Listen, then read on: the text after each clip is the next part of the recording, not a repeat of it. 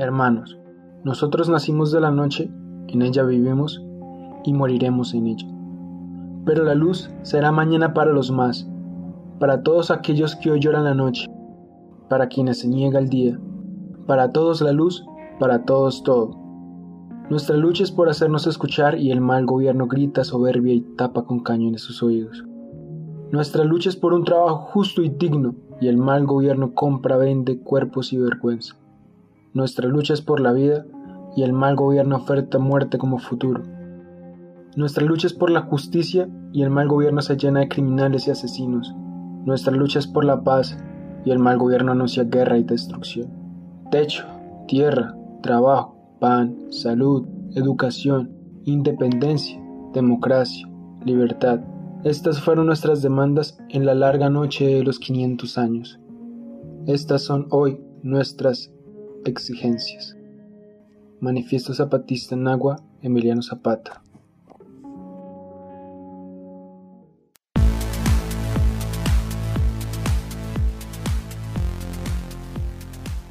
Buen día, buenas tardes o las horas que sean para todos nuestros oyentes.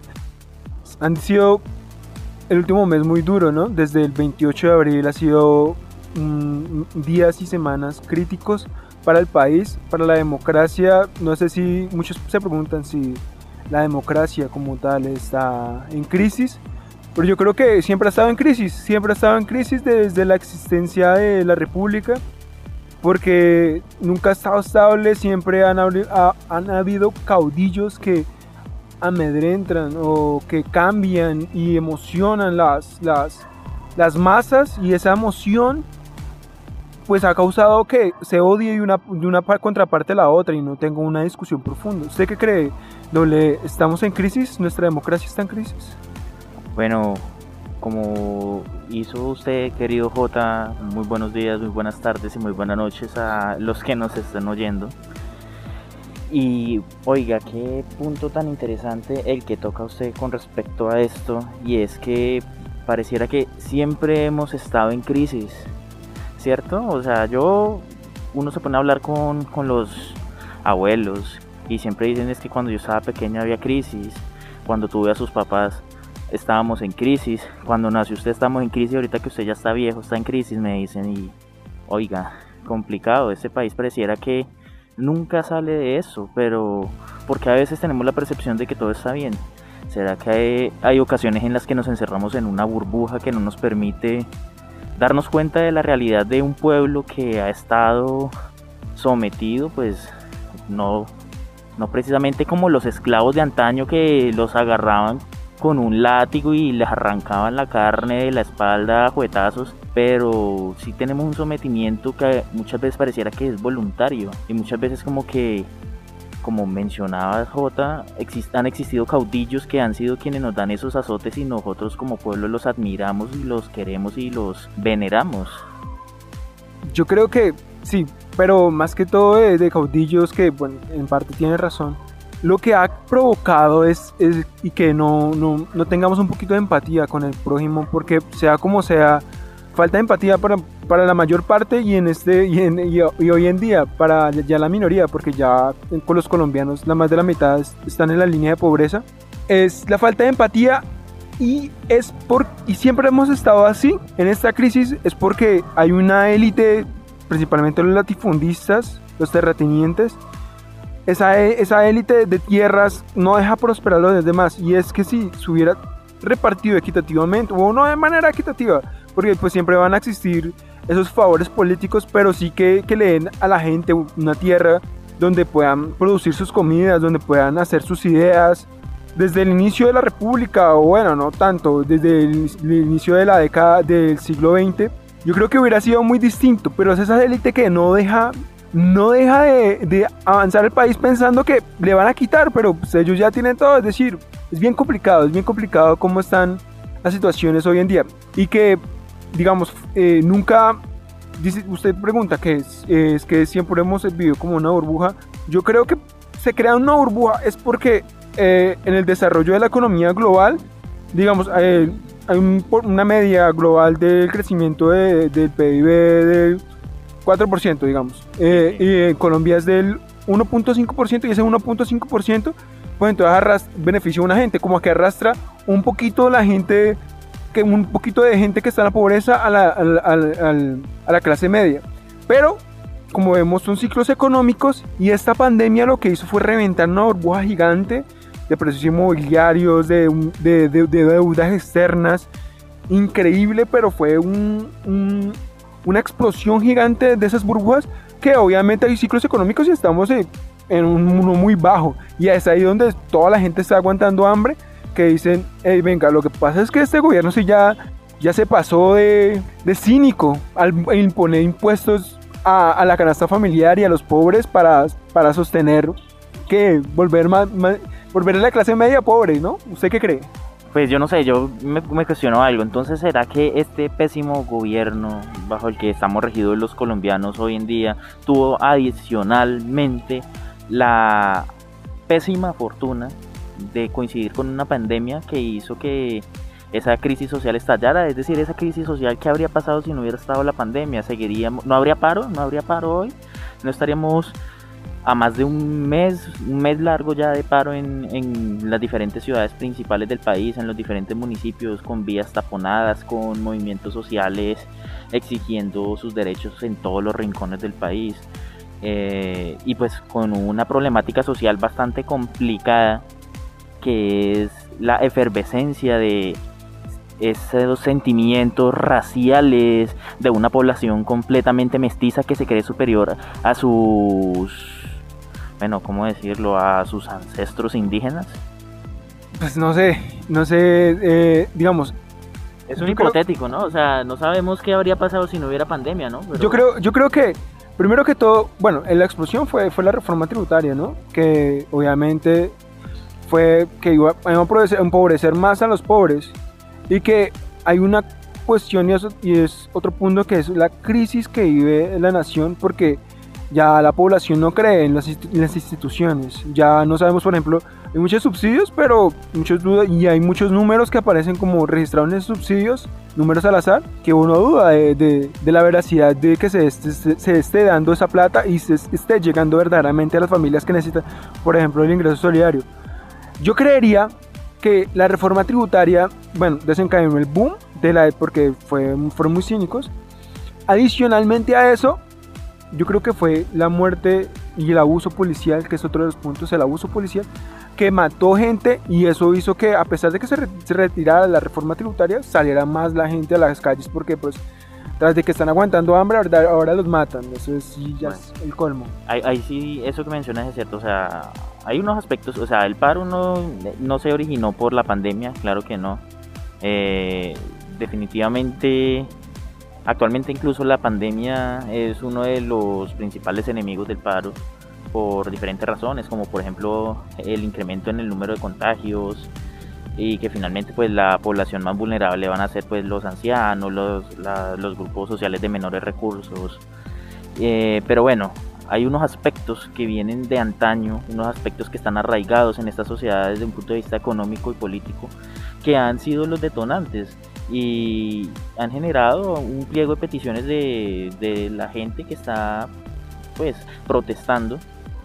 Entre esos pues el digamos que uno de las de las chispas que avivó el fuego fue el asunto de esas reformas que se presentó pues por parte del gobierno actual y que finalmente pues por la presión social cayeron en el Congreso, ¿cierto? Por pues estamos en una época cercana a las elecciones, entonces las campañas comienzan incluso desde, desde apoyar, así sea de forma, valga, bueno, no sé si es de pronto una palabra muy fuerte, pero de, forma hipócrita, la protesta social en, el Congreso de parte de algunos grupos que de no haber eh, habido un paro, sí habrían apoyado esa reforma, esa reforma tributaria que cayó, pues como mencionaba en el Congreso. Eh, bueno, pero pues...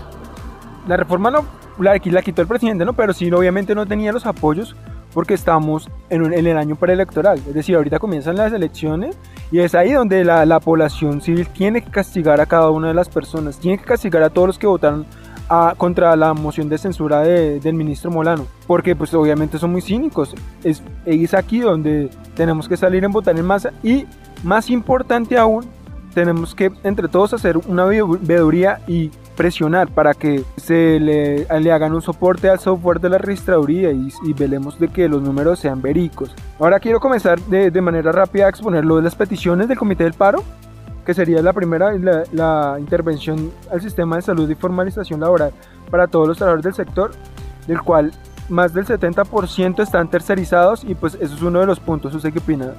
Pues que definitivamente el sector salud ha sido uno de los más maltratados en, Colombia desde incluso desde la década de los 90 con esta reforma, con esta ley 100 que finalmente ha despojado al sistema de salud de la capacidad de cuidar y de proteger pues a los ciudadanos que afortunadamente existen recursos como por ejemplo las acciones de tutela, que son es la principal herramienta que tienen los colombianos para acceder a muchos de los servicios de salud que les son negados por este sistema sociopolítico que se ha establecido.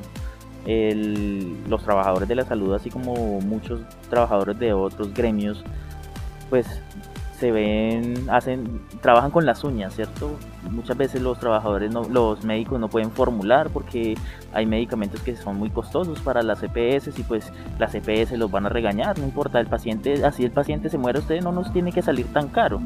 Es ese como el objetivo principal de nuestro sistema de salud y pues, y eso que pues estamos hablando también de cuando no son, eso es cuando es contra el paciente, pero cuando es contra el mismo médico, cuando son sometidos a jornadas laborales e, extensivas que los azotan 24 horas continuas de turno en ocasiones porque no hay suficiente personal disponible para atender todas las emergencias y casos clínicos.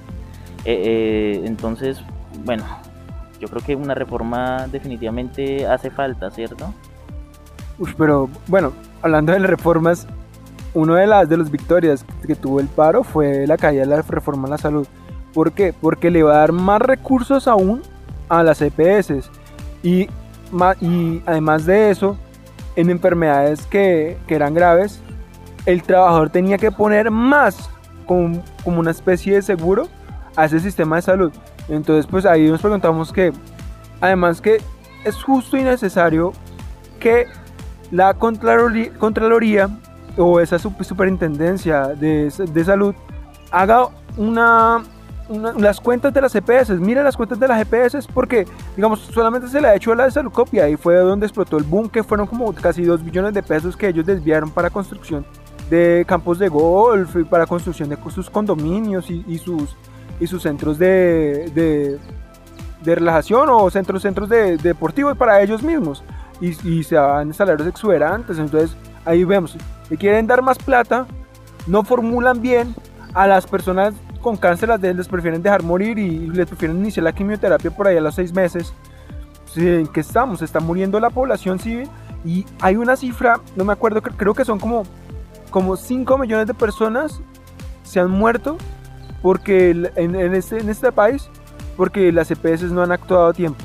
es, decir, es muchísima, muchísima gente. Yo creo que es muy común en la clase media baja conocer a alguien que ha tenido un problema con la EPS, ¿no? A alguien al que le han negado, negado, un tratamiento, que le han negado una remisión, que le han negado la visita de un especialista, que no se ha podido sacar un examen, que no ha podido adquirir un medicamento. Es bastante complicado. Y bueno, volviendo al asunto de lo de los trabajadores de la salud, Recordemos cómo salían, cómo a la gente desde los balcones le aplaudía a los médicos diciendo que eran nuestros héroes durante esta pandemia y sin embargo vemos que las condiciones laborales de ellos no son las mejores. Ellos se ven sometidos a bastantes vejámenes que, bueno, que contradicen mucho esa visión de, no sé, de democracia y de país en desarrollo que supuestamente del cual se ufanan nuestros líderes y representantes políticos. Algo bien complicado, sí, está muy, es muy precario el sistema de salud y muy precario el sistema de los, de los médicos, porque muchas veces ellos tienen que, se, como, que como que son médicos y se gastan un, un, estilo de vida un poco, pues, que, que quieren vivir bien. Y ellos muchas veces firman contratos por, con dos clínicas y viven atareados. O por ejemplo, hay, hay profesionales o especialistas que firman con varios hospitales y los hospitales como solamente nos dicen, no, nosotros vamos, vamos a pagarle cuatro horas, o sea, cuatro horas y ellos tienen que como, como vengan, como carne, abriendo y haciéndole. Entonces, pues eso también es una, una precarización tanto para el médico porque es desgastante como para el paciente porque es estresante que lo, que lo traten de esa forma. Y bueno, eso es, eso es por el lado de la salud, que, y que le han, y esos han cogido mucho poder y mucha plata, ellos tienen mucha plata, han ganado mucho dinero con, con, la regalía, y con las regalías, con, con el sector salud, con los impuestos del SOA también, que es otra discusión. Que no faltan también los políticos que tienen sus accioncitas por ahí sí, en la claro, Sí, claro, pero como le sí, exactamente, como, como, y como le han dejado tanto poder y tanta plata, ellos ya compran políticos porque vimos eh, en la democracia vive un problema, una crisis desde como que ya hablamos desde su propio nacimiento en Grecia, que es la plutocracia, que el que tiene dinero coloca. Eso es, es una democracia totalmente basada en las pautas, ¿no? O sea, el que tiene para poner plata es el que tiene más dominio de dicha democracia. Entonces es una democracia entre comillas cuando estamos hablando de que el dominio está totalmente dirigido a quien tiene el poder económico para hacer lo que se le antoje con todo el, la maquinaria económica y política de esta república bananera de Colombia. Sí, exactamente. Sí, bananera y aún cultivamos banano como un carajo. Bueno, el segundo punto es la renta básica de emergencia para personas en condiciones de pobreza o vulnerables. Y la que que se le alargue más una, crisis moratoria, que digamos que, nos, que no le corten los servicios básicos a la gente y que una extensión de, a las hipotecas y a los créditos. Creo que, pero ellos lo proponen para más, de la mitad de la población, pues los que están en pobreza actualmente, que serían, ellos algunos medios calculan que 30 millones de personas. Es, le, le proponen un salario mínimo, no sé si, digamos, también hay que ser hay que ser mesurado con las cosas de, y con las condiciones del país. Eh, porque si no, por decir, vivimos en un sistema capitalista, capitalista, queramos o no. Y no solamente depende de los políticos, sino ya depende de algo de la macroeconomía, depende de los préstamos del Fondo Monetario Internacional, de, los deudores y de las calificadoras de riesgo, etcétera. Que si bien la crisis ha aprofundado eso, ya viene, ya Duque ya había colocado su, su, granito de arena al hundimiento de, las calificadoras de riesgo en la reforma que hizo en el 2019, porque le hizo grandes extensiones a los grandes empresarios y con esas extensiones pues dejó de llegar mucho dinero a las familias. Es que según, no sé qué, no sé qué pensamiento tienen los, los políticos de extrema izquierda, de extrema derecha, que eso de que eh, a los empresarios si le quitan impuestos, ellos van a invertir más, es decir, y, o, le van a pagar más a los trabajadores. Eso sucederá por allá, quizás en Estados Unidos. Eso es una fantasía, eso en realidad no sucede. Ah, no, y, menos en este país, porque, veamos, acá el sueño es comprar una casa y, arrendarla. Y, eso porque los grandes políticos tienen fincas y, y eh, no hacen nada con ellas, grandes sesiones de terrenos que solamente sirven para especular y no para cultivar. Eso es un trabajo perdido, son tierras perdidas que dejan sin trabajo a mucha gente que se podría cultivar o, o, inclusive la ganadería. Pero no, ellos prefieren deforestar la Amazonía para la ganadería y especular acá en, los alrededores de, de, los centros urbanos. Y entonces eso, ese mismo pensamiento que se inculcaba acá, acá los empresarios simplemente dicen, yo, yo gano acá, lo meto en paraíso fiscal. O si acaso invertiré en Estados Unidos. Siempre la trampa por delante, ¿no? Es que es bien complicado, este país es bien complicado. Pero bueno, en la mesura, yo, digo que eh, fue en la renta básica de emergencia debería darse. Eh, pero, aunque... Y ojo, es que no estamos hablando de regalar plata, estamos hablando de plata de los impuestos, estamos hablando de población vulnerable, estamos hablando de gente de octogenarios, de gente de la tercera edad que yo creo que uno con 60 años ya ha vivido suficiente tiempo pagando impuestos como para decir que al menos haya una pequeña retribución de eso. Se supone que los impuestos son para precisamente cubrir ese tipo de necesidades que van surgiendo en la población. Esa plata que tiene el Estado colombiano no es plata que aparece de los bolsillos del presidente, es plata que damos nosotros plata que han dado esas personas que están necesitando precisamente esa renta básica. Además de que es más conveniente, ¿no? Que haya gente que pueda, que tenga dinero, así sea una renta básica, para mover la economía en esa, en esos sectores, digamos, más menos favorecidos económicamente y ahí podríamos hablar tal vez, no sé, usted que conoce más, viejo J, de una activación económica de esos sectores más vulnerables qué? Con la, con la... Con renta básica. Yo digo que es necesario, digamos, hay unas cosas que, que piensan ya los empresarios medianos, que es que sí, hay que, hay que darle una renta básica eh, a esas personas pobres, pues porque tienen que comer, ¿no? Y ya con una... Casi nada, ¿no? O sea, solo comer. Sí es eso, es decir, y si por ejemplo tú ya tienes que con qué comer, tú ya puedes pensar en crear empresa o en estudiar cosas. Es decir, con tan solo comer ya le da una estabilidad emocional. Ojo, estamos ahí hablando de, de, la productividad, cómo la productividad se estanca desde el momento en que una persona ya no tiene con qué comer, ¿cierto? Sí, claro. Es, es, y ahí viene otro tercer punto que es la defensa de la producción nacional y del empleo. Pero, pero, pero quiero que profundicemos algo en este, en este aspecto. ¿Cuántas o sea, es que miremoslo, ¿cuánto capital humano? Hablemos desde una perspectiva, no sé si sea la palabra apropiada capitalista, pero ¿cuántos, cuánta mano de obra, cuánto capital humano, cuántas mentes se están perdiendo por no, por dejar a la gente morir de hambre? Porque es que, ojo, acá la gente se ha muerto de hambre, eso no es una especulación. De pronto uno, si se va para el norte en Bogotá, no va a ver gente mal, o sea, eso está muy sectorizado así como hay sectores que son muy exclusivos, también hay sectores en los que se ve las condiciones paupérrimas en las que no debería estar un ser humano. ¿Cuántos cerebros, cuántas, cuántos futuros, mentes emprendedoras, científicos, grandes médicos estarán perdiendo entre esos niños que mueren de hambre o entre esos niños que no pueden preocuparse por estudiar, sino que les toca salir al rebusque? Eso es un aspecto bien interesante que hay que tener en cuenta. Total, total. Está perdiendo mucho, mucha... Porque igual, yo creo que el capital más importante que tiene un país es el humano. Es decir, si, si, si todos acá se formaran. Y no como el deseo de Uribe, que simplemente era colocar técnicos en escena, que yo no tengo nada contra la escena, me parece muy importante, pero que hay mucha gente que, que desearía estudiar una ingeniería y si pudiera y cuántos, cuántas meses no, mentes no se están perdiendo, cuántas, cuántas invenciones y que ahorita lo más importante es eso, es decir, la innovación, es la creación, no un tecnicismo, porque prácticamente se, creería que el destino de, con, con, el del centro democrático es formar técnicos para, para producirle a, capital extranjero y que saquen más dinero acá. Empleados para las multinacionales. Y si nos vamos a dar cuenta de, de, de qué tienen las potencias mundiales, o sea, las potencias mundiales son potencias pues, económicas y militares por el desarrollo de tecnología. Y ese, esa tecnología aparece pues porque se invierte en la educación de la gente de su país, en la gente de su territorio. Entonces ese desarrollo tecnológico que propicia esa avanzada militar de potencias como lo son Israel, como lo son Rusia, Estados Unidos, ha sido porque han tenido con qué preparar a su gente, se han enfocado en preparar a su gente y eso los ha convertido en las naciones que son hoy en día.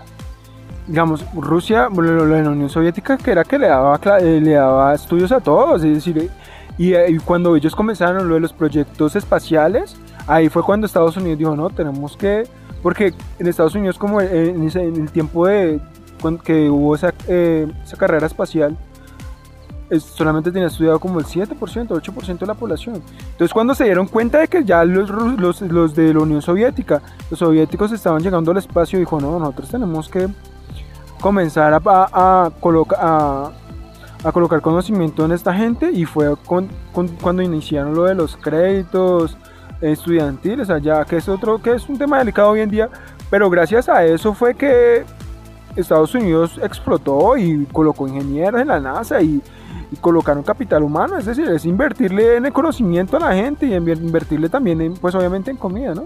Sí, pero es, definitivamente sin educación no hay desarrollo de un, de un país. ¿Sí?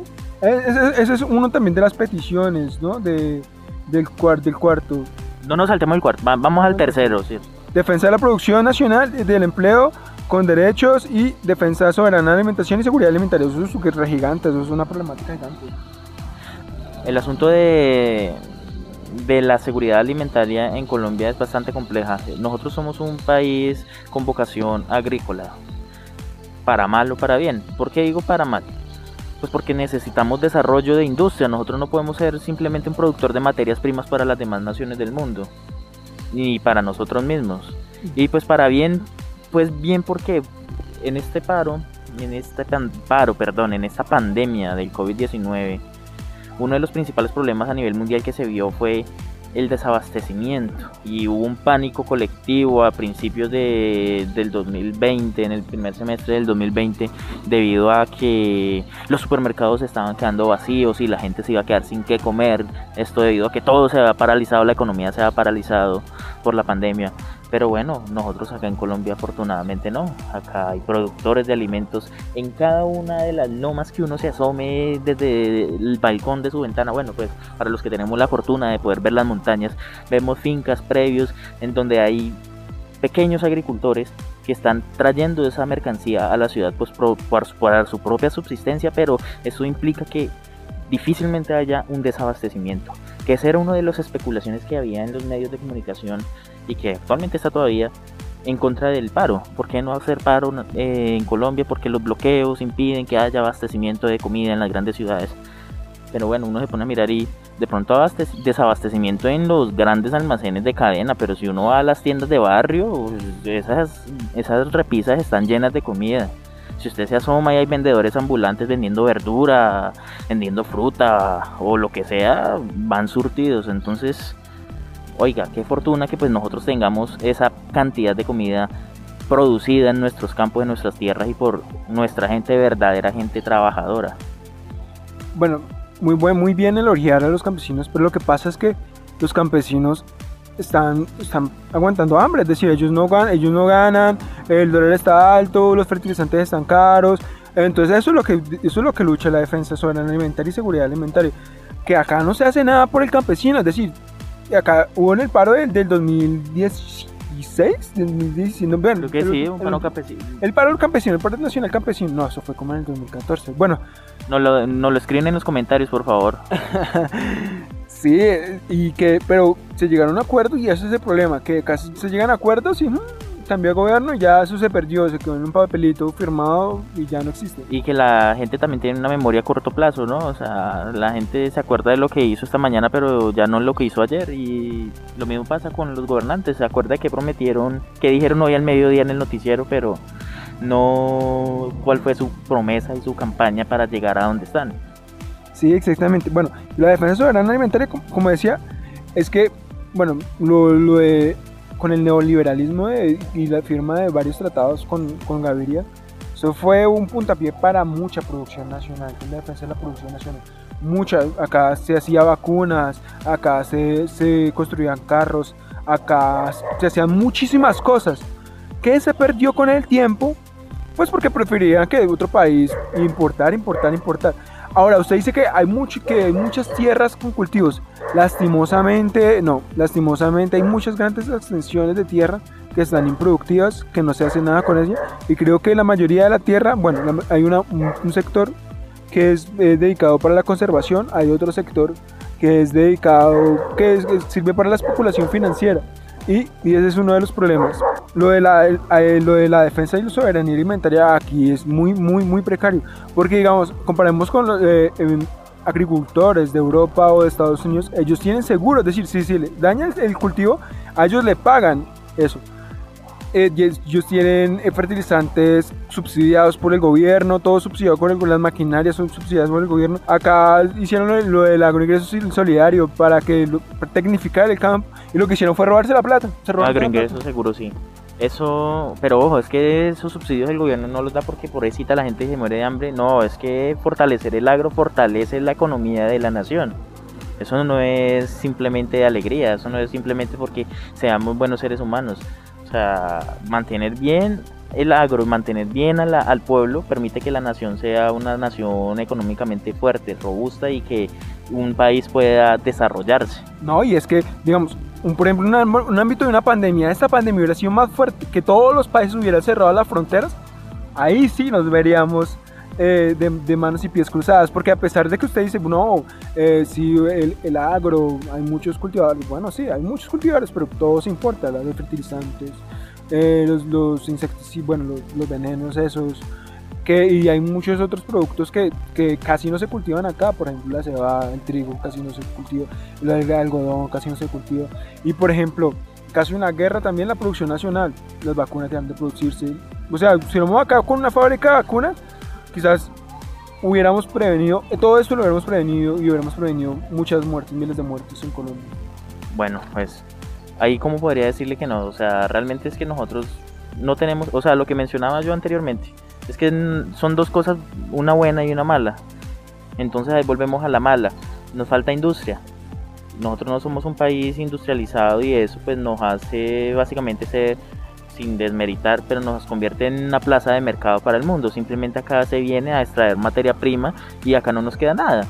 Así como pasa con el productor eh, como con el campesino que saca sus productos o que vende sus productos a intermediarios y el intermediario es el que se queda con la mayoría de la ganancia, nos pasa lo mismo. Nosotros de la producción de materia prima nos estamos quedando con muy poco dinero de lo que se genera en todas esas cadenas productivas que están surgiendo a partir de nuestros recursos naturales.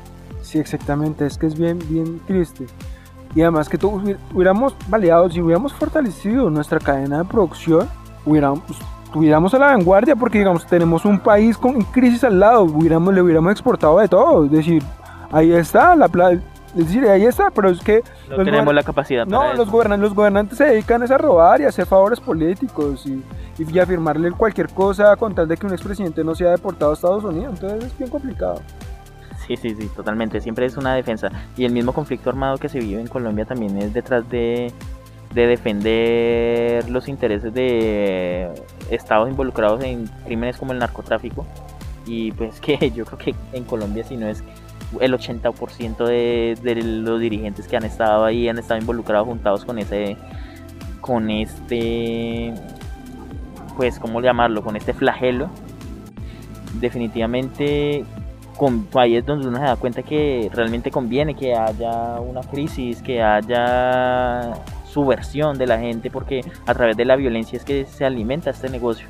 Y si este negocio es fuerte, pues mm, permanece la impunidad, permanecen los crímenes y permanece todo lo mismo. Y pues por eso es que se está manifestando la gente porque se quiere cambiar todo esto.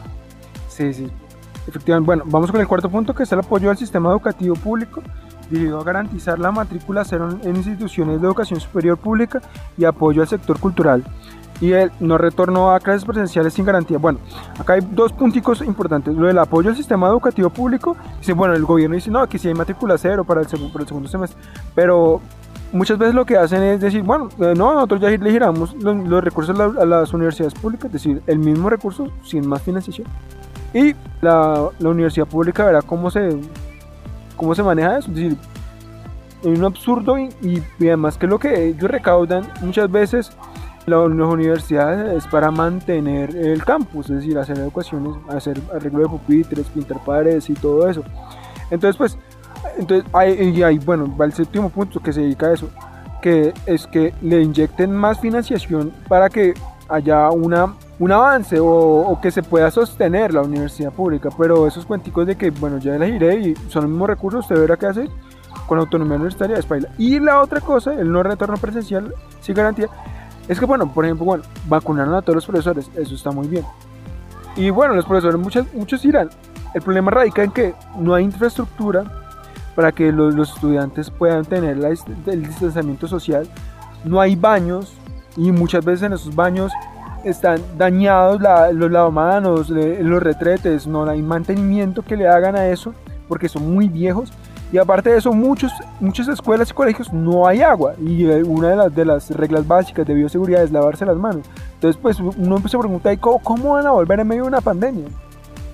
Más allá de esos aspectos, digamos, de infraestructura que se ven afectados por la desfinanciación de las universidades públicas, vamos a mirar cuáles son, cuál es la importancia de una universidad pública en un, país. Más allá de ser esa fábrica de mamertos que tiende a, mencionar la gente de bien de nuestra nación. Ojo, gente de bien entre comillas, comillas muy grandes. Eh, las universidades son los principales centros de desarrollo e investigación. Es decir, en las universidades donde se genera el progreso tecnológico de un estado. Y si lo miramos en el panorama mundial, así es como sucede. La investigación sobre vacunas, sobre desarrollo y mejoramiento de plantas, sobre avances en la medicina. Pues sí, obviamente existen institutos privados, existen empresas privadas, pero la universidad es el principal eje de investigación de un Estado. ¿Qué pasa cuando hay desfinanciación? Pues que la investigación cae. Si cae la investigación, pues volvemos a lo que estábamos mencionando anteriormente con el agro, que somos un país que no tiene industria, que no tiene avance tecnológico, que estamos utilizando las mismas prácticas de hace 100 años, a eso súmele que la mayoría de las tierras están convertidas en baldíos que, como mencionó J hace un momento, sirven solamente para la especulación y, y para, bueno, para lavar plata. Y no, bueno, entonces es esto, o sea, no, no, es, no es solamente algo lineal, es un asunto totalmente ramificado y todo se toca con todo y todo justifica una, toda una problemática lleva a la otra y entonces estamos viendo que es que por todas partes estamos como, como, como jodidos, como un poco mal, ¿qué está pasando?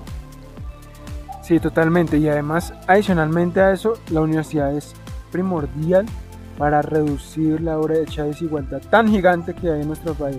Y yo creo que esa es la principal, bueno, y la innovación y todo eso, pero yo creo que es la principal, es reducir la brecha de desigualdad y darle oportunidad a la gente.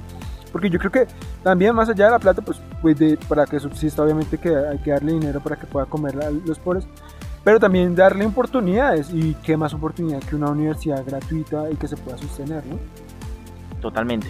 Estamos hablando, por ejemplo, de personas que no son capaces de pagar un semestre de 20 millones de pesos al año porque seguramente no son capaces de conseguirse 20 millones de pesos en un año. sea, en eso me, me, incluyo. Yo, yo soy profesional gracias a la universidad pública. Porque seguramente mi familia nunca hubiera podido pagar un semestre en una universidad privada. Y para bien o para mal, pues hoy me formé y, y así le ha pasado a muchos colombianos que han pasado por el alma mater de una universidad pública y supongo que eso puede funcionar para poder superar el umbral de, pobreza y es que tenemos en cuenta que debido a la desigualdad en Colombia deben pasar muchísimas generaciones para que una familia paz supere ese umbral de pobreza. Totalmente, sí, cuántas, muchas generaciones, ¿no? para que puedan. ¿Cuántas serían? No sé. Otro datico para que nos dejen en los comentarios. Como nueve, y como nueve. Imagínense. Yo, bueno, dato anecdótico, yo soy el primer profesional de mi familia. es complicado. Bueno, el quinto punto es la mujer y diversidad sexuales, pues principalmente hubo un incremento en la, en la violación de los derechos de la, de la comunidad LGBT, IQ, más, etcétera. Y también el incremento cuando comenzó la pandemia de, de los maltratos hacia la mujer. Inclusive hubo un incremento en las llamadas de emergencia por parte de, este flagelo del 155%. Entonces yo creo que también hay que proteger esa, esa comunidad. ¿Usted qué opina? Pues definitivamente el mismo problema de la falta de educación y de la falta de oportunidades arraigan la violencia intrafamiliar en este, en este, en este país. Son siempre se, hay una, un machismo generalizado, un machismo generalizado en cada uno de los hogares en los que se normaliza el maltrato y e incluso, bueno, no sé si sea un término que se acuñe, pero incluso hasta micromaltratos, como ya de por sí dar por hecho y que la losa la tiene que lavar la mujer de la casa y bobadas así por el estilo que uno dice, no, pero eso es, eso es una, una, pendejada, pero en realidad eso sí marca la diferencia y yo creo que dejar de lado todas estas situaciones podrían pues mejorar y definitivamente uno ve que eh, el Estado está totalmente desligado de esta, bueno, totalmente de pronto es una exageración, pero está desligado de esta, de esta problemática entre su población.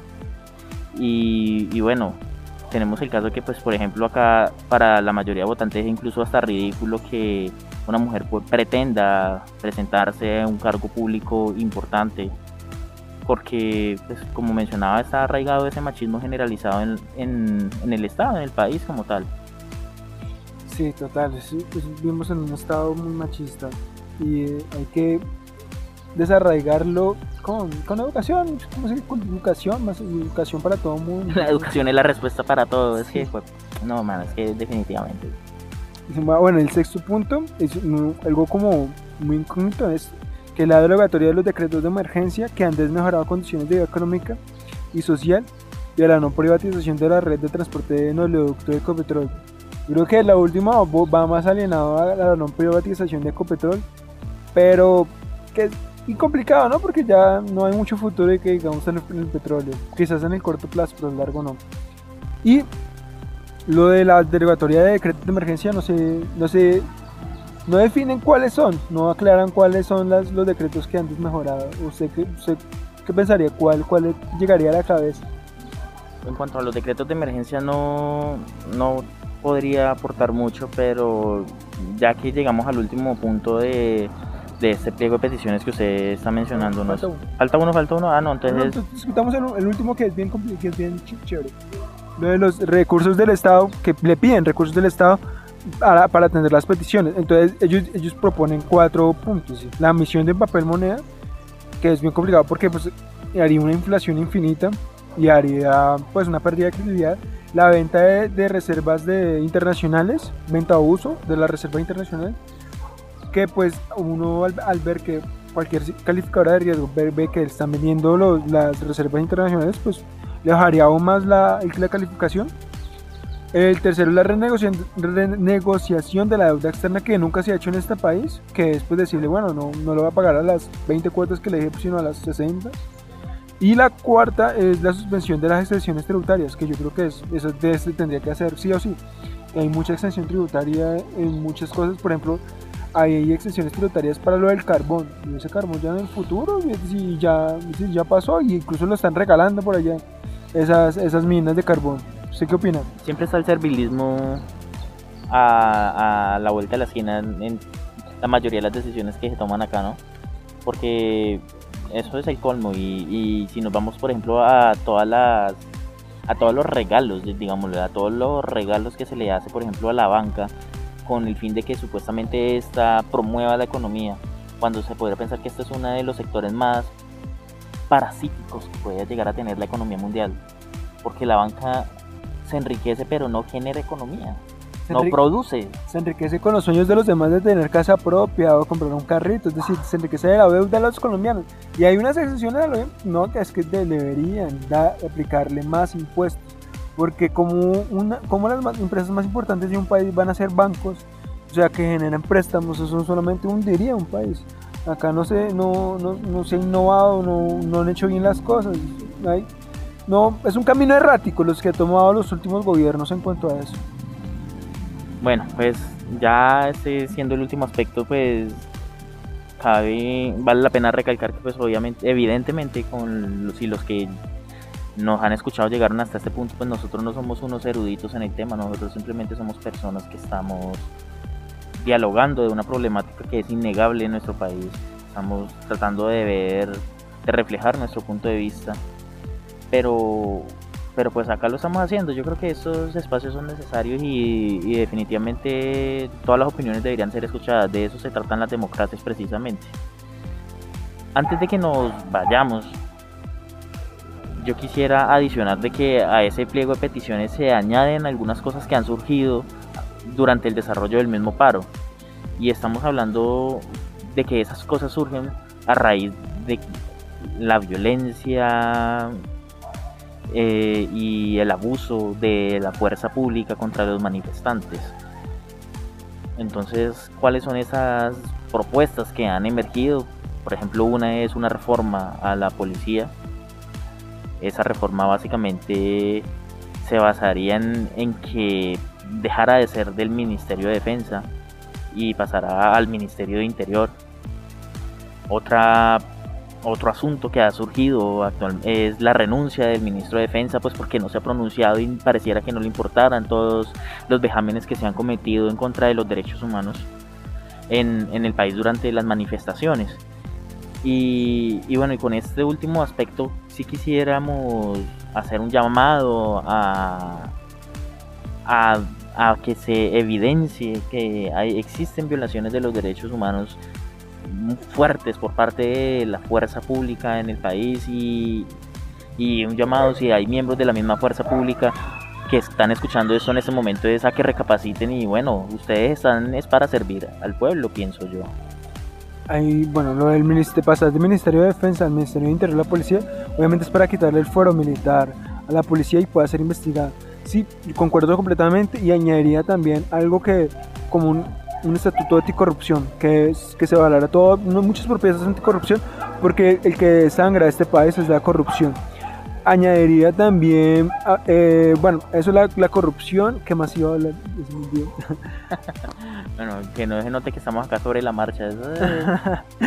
No, aña- añadiría, bueno, el estatuto de corrupción, lo de la policía y también, ah, claro, lo de que, se, que haya una inves- investigación independiente pro- que sea quizás, o lo mejor sería de organismos internacionales a todas las, las cosas que han sucedido acá de desapariciones, de asesinatos, de como un niño de 16 años estaba caminando por la calle, lo echaron una tanqueta y apareció al otro día quemado.